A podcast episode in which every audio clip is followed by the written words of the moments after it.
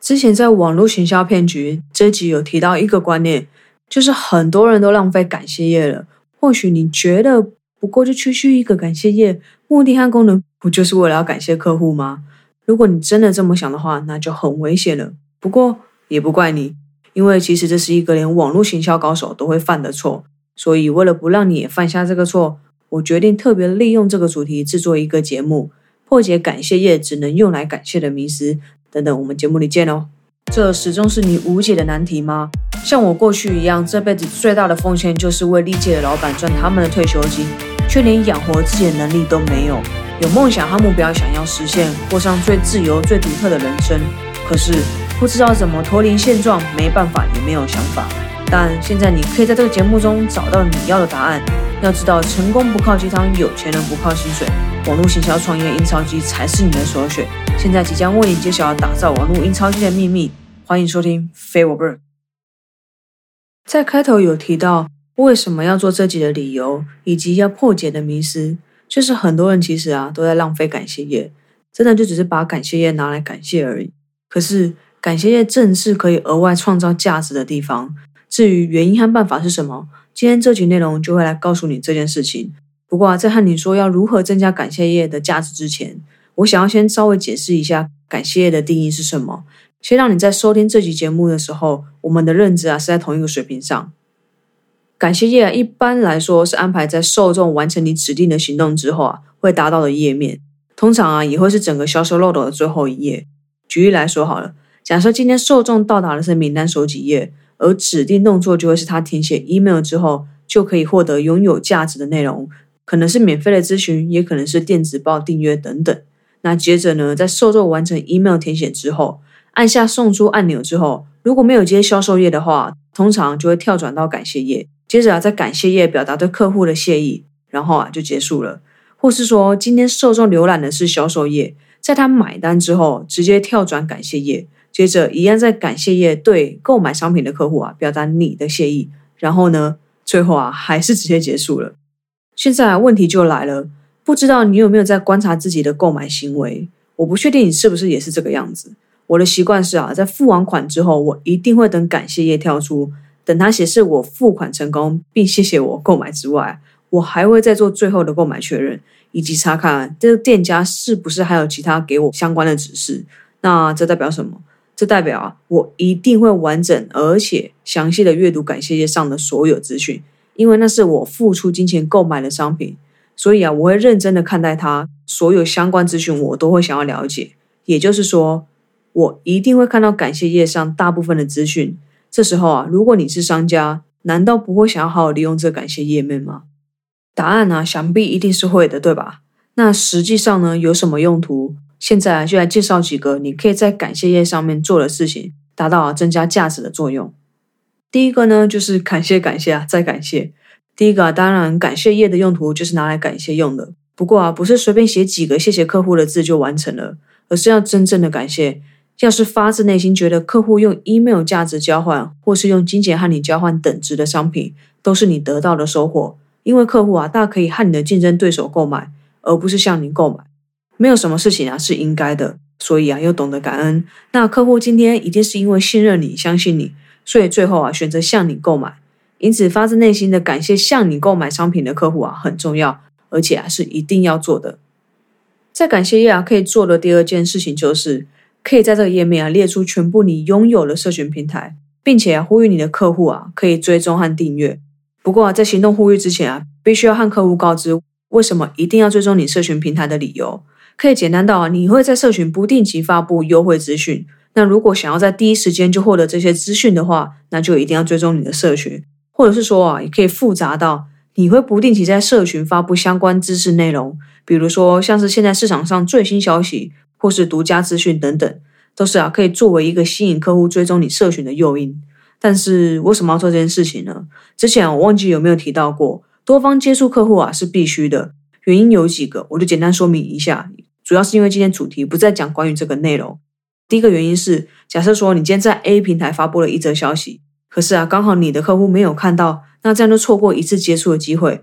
可是如果说今天你有在 A、B、C、D 好几个平台发布消息的话，那客户可能不会在 A、B 平台看到，但是他有可能会在 C、D 平台看到。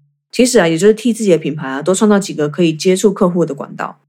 第二个原因则是每个人使用平台的习惯不一样，很可能今天我虽然有 A、B、C 这几个平台的账号，但是啊，我最常用，而且每一次第一个打开的可能只有 A 平台，并不会常在 B 平台或 C 平台上面出现。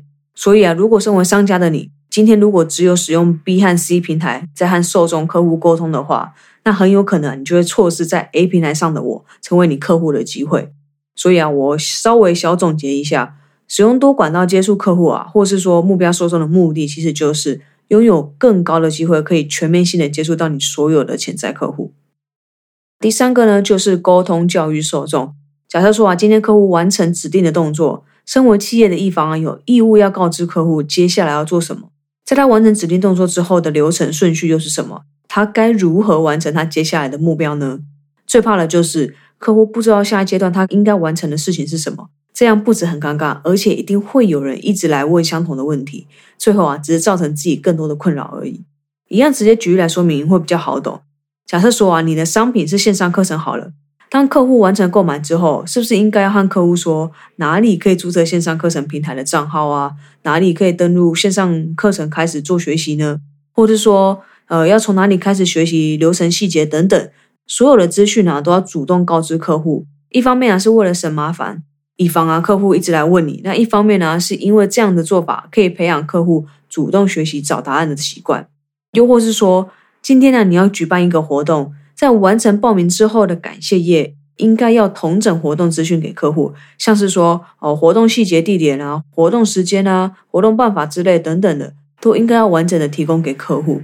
如果说你再细心一点好了，你可以设置提醒功能，让已经报名要参加活动的人，也可以在活动前收到你的提醒通知。那除了达到提醒的效果之外，也可以增加活动的出席率哦。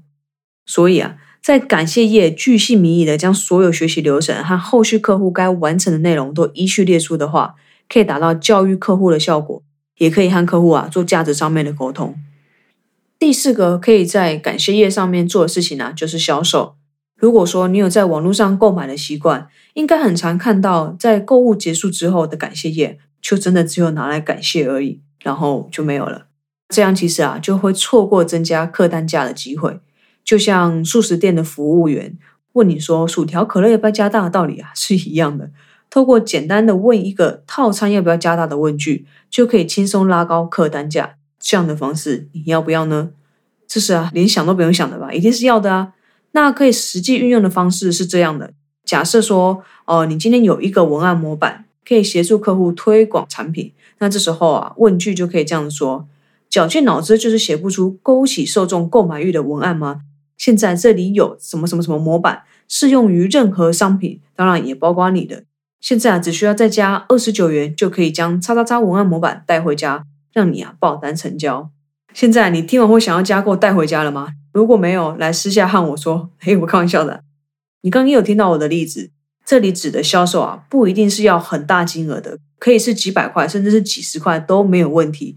目的啊是要让客户知道你有在销售，知道你有在贩售什么产品，知道你的产品是在帮助他什么，甚至啊顺利成交的话，受众啊就可以先体验过出街产品和服务，先成为你的客户。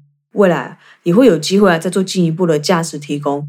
这里啊有个很重要的观念，千万不要认为销售是在敛财，也不要认为宣传你自己是在炫耀。永远要记得，你只是在帮助更多人，你的出发点啊才是最重要的。以上四个呢，就是感谢页你可以做的事情，也是啊额外可以协助你增加价值的地方。最后呢，一样就来小总结一下好了。感谢页呢有哪四个功能？第一个就是感谢受众和客户，第二个呢是推广社群。第三个呢是教育客户和客户沟通价值。